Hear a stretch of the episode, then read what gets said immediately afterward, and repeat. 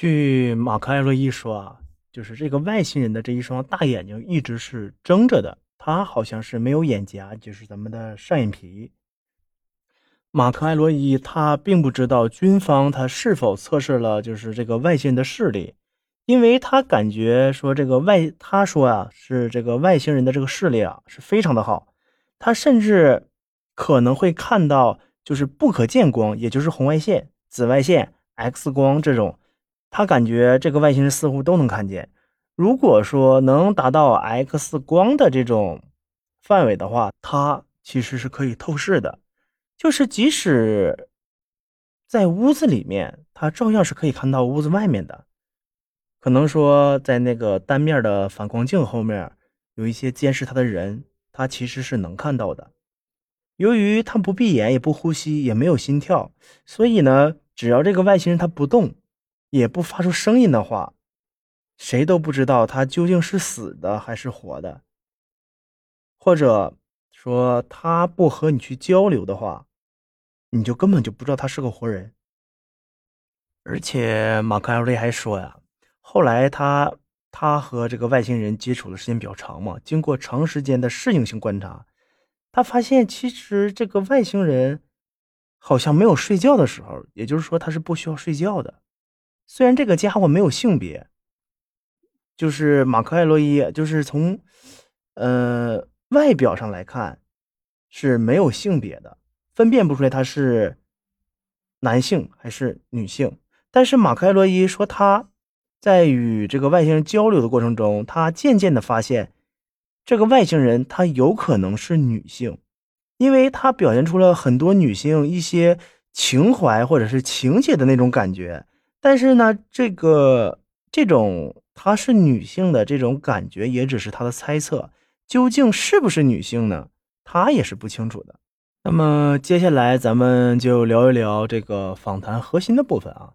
访谈呢是在罗斯威尔的美军基地进行的。马克·艾洛伊说，外星人被抓起来之后呢，接下来的每一天呢，他们都在进行访谈，对他呢其实是一种询问。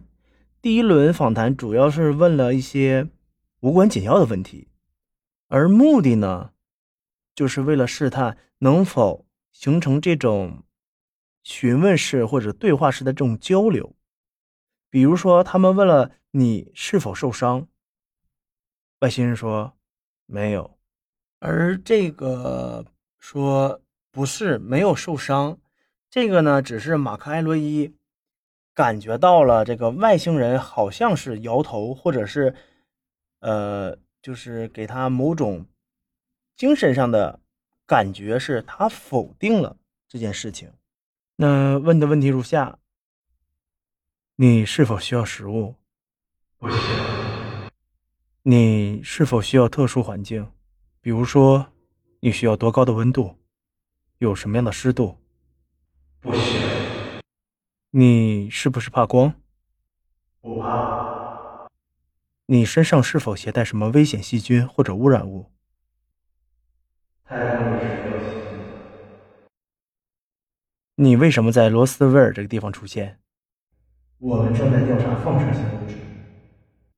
你们的人之间是怎么交流的？通过意识进行交流。那么，对于外星人这个访谈呢？他们全部都是由意识完成的，所以最后这个问题，意识交流是很正常的。于是呢，军方人员又问说：“你来自哪个星球？”听到这个问题后呢，这个外星人啊，给马克·艾洛伊展示了一个星系群的一个图像，并不是一个答案，只是一个图像。这是马克·艾洛伊本人说的。具体这个图像所展示的是哪里，马克·艾洛伊并不知道。但是呢，在冥冥之中，他他说哈，他自己说他感觉到了一个单词叫 domain。那据信中所说，就是感觉到的，你在脑子里感觉到了一个星系之后，看到一个星系之后，感觉到这么一个单词，而后来知道了这个并不是一个星系群的名字，domain 是一个文明的名字。The Man 是一个真正的一个宇宙文明，是一个很大很大的文明。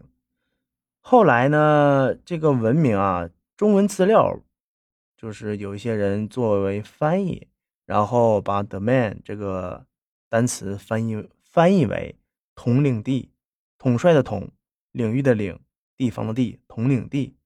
他们统治了大概宇宙四分之一的面积。一开始，地球呢，就是我们的星球，地球并不是在他们的统治范围之内的。而现在呢，我们的地球是在他们的统治范围内，而地球距离他们这个核心，就是统领地的核心距离也是非常远的，属于，呃，咱们的地球属于在他们的边境的地方。其实我们的我们所生存的这个地球啊。是在两个文明的这个交界处，啊，不是没有人管，而是一个非常特殊的地带。